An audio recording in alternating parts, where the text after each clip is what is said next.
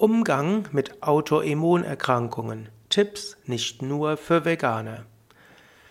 Hallo und herzlich willkommen zur 70. Ausgabe des Veganer Vegetarier Podcastes, Podcast rund um Ernährung, gesunde Ernährung und allgemein gesunden Lebensstil, energetischen, positiven Lebensstil, mitfühlenden Lebensstil. Heute geht es um Umgang mit Autoimmunerkrankungen. Im letzten Podcast habe ich schon gesprochen, dass nach Erkrankungen und bei Entzündungen oft der Körper die Energie runterfährt, die für andere Dinge zur Verfügung steht, also auch für die Psyche und allgemein für das körperliche Wohlbefinden. So gibt es chronische Entzündungen, die als Autoimmunerkrankungen bezeichnet werden. Und manchmal ist Müdigkeit ein Zeichen, dass irgendwo in dir ein Entzündungsprozess im Gang ist. Der Körper erzeugt eine dauerhafte Entzündung und kann sich dabei auch selbst zerstören.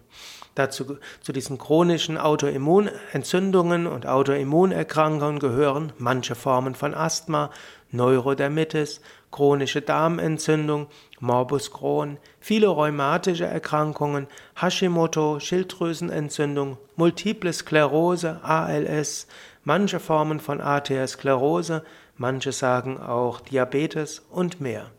Wenn du unerklärliche Müdigkeit oder Reizbarkeit hast, lass dich auf Entzündungsmarker testen. Eventuell hast du irgendwo im Körper eine Entzündung, die zu einer Erschöpfung beitragen kann. Was ist die Ursache von Autoimmunerkrankungen?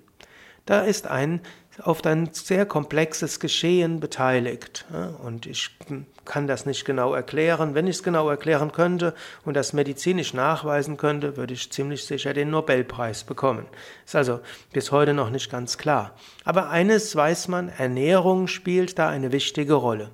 Studien haben ergeben, dass Veganer erheblich weniger unter Autoimmunerkrankungen leiden als Nicht-Veganer. Ein Ansatz bei Autoimmunerkrankungen ist, wirklich konsequent auf vegan umzustellen.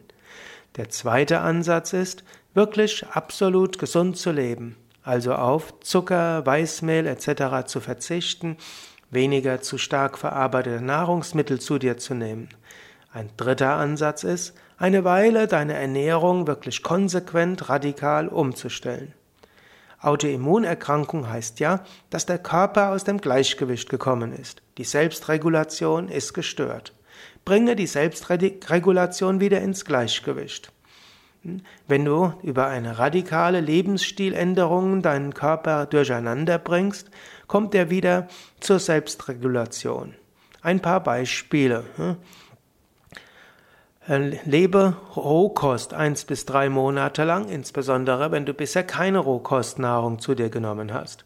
Zweites Beispiel, Trennkost. Eins bis drei Monate folge den Grundprinzipien der Trennkost. Nächste Möglichkeit, mache ein längeres Fasten, am besten begleitet durch jemanden, der sich mit Heilfasten auskennt. Ich kenne Menschen, die durch ein mehrwöchiges Fasten ihre Autoimmunerkrankung geheilt haben. Ich kenne aber auch andere, bei denen das nicht funktioniert hat. Eine nächste Möglichkeit ist die Ayurveda Panchakarma Kur. Gute Ayurveda-Zentren können das auch vegan. Hm, zum Beispiel bei Yoga Vidya gibt es auch eine vegane Panchakarma-Kur. Hm, die meisten Panchakarma-Kuren sind ja mit sehr viel Ghee, also Butterfett und enthalten Obst und Joghurt. Aber nicht nötig. Eine gute Panchakarma-Kur ist eine vegane Panchakarma-Kur. Es gibt auch noch weitere Ansätze. Ich möchte dich mit diesem Podcast nur anregen, dort auszuprobieren. Ähm, sehr effektiv kann es auch sein, eine Weile wirklich sehr viel Yoga-Praxis zu üben. Ich kenne Menschen, die über täglich äh, zweimal am Tag äh, Yoga-Übungen, zweimal am Tag 45 Minuten Pranayama, also Atemübungen, zweimal am Tag Meditation, ihren Körper dazu gebracht hat, mit Autoimmunerkrankung aufzuhören. Manche, manchen Menschen hilft ein mehrwöchiger Aufenthalt in einem Yoga-Ashram, wo ja zweimal am Tag Meditation, Mantra singen, Yoga-Stunden geübt wird und eine sehr gesunde Ernährung möglich ist. Also ein Stichwort bei Autoimmunerkrankungen heißt radikale Änderung des Lebensstils, radikale Gesundheit des Lebensstils und am besten plötzlich. Das bringt den Körper durcheinander, das Durcheinanderbringen des Körpers führt dazu, dass der Körper anschließend ein neues Gleichgewicht sucht. Probiere es aus. Anregungen dazu findest du auch auf unseren Internetseiten auf www.yoga-vidya.de. Noch eine kleine Anmerkung. Ich erzähle ja jetzt über viele Formen von Erkrankungen und Schwierigkeiten. Natürlich, du wirst nicht all diese Erkrankungen haben, hoffe ich mindestens. Ich hoffe auch, dass du jetzt nicht durch diese Podcasts zu einer Art Hypochonder wirst, also einer, der sich Krankheiten eingebildet. Ich möchte dich nur befähigen, in dir selbst verschiedene Signale zu sehen und noch mehr, dass du gute Tipps für andere geben kannst. Denn als Veganer bist du vielleicht Veganer wegen Mitgefühl mit Tieren, aber für viele Menschen spielt Gesundheit auch eine Rolle. Und wenn Menschen dich erleben als jemand, der sich auskennt, dann werden sie vielleicht mehr deine Ratschläge folgen. Und so hoffe ich, dass ich dich über diese Podcasts etwas zu einem kleinen ja, Gesundheitsexperten machen kann gut, machen kann ist übertrieben, dazu beitragen kann, dass du dich mehr damit beschäftigst und mehr darüber weißt und so als Experte wahrgenommen wirst und deshalb mehr Menschen auch zu einer veganen Lebensweise inspirieren kannst. Übrigens, bei Yoga Vidya haben wir auch die vegane Ernährungsberaterausbildung.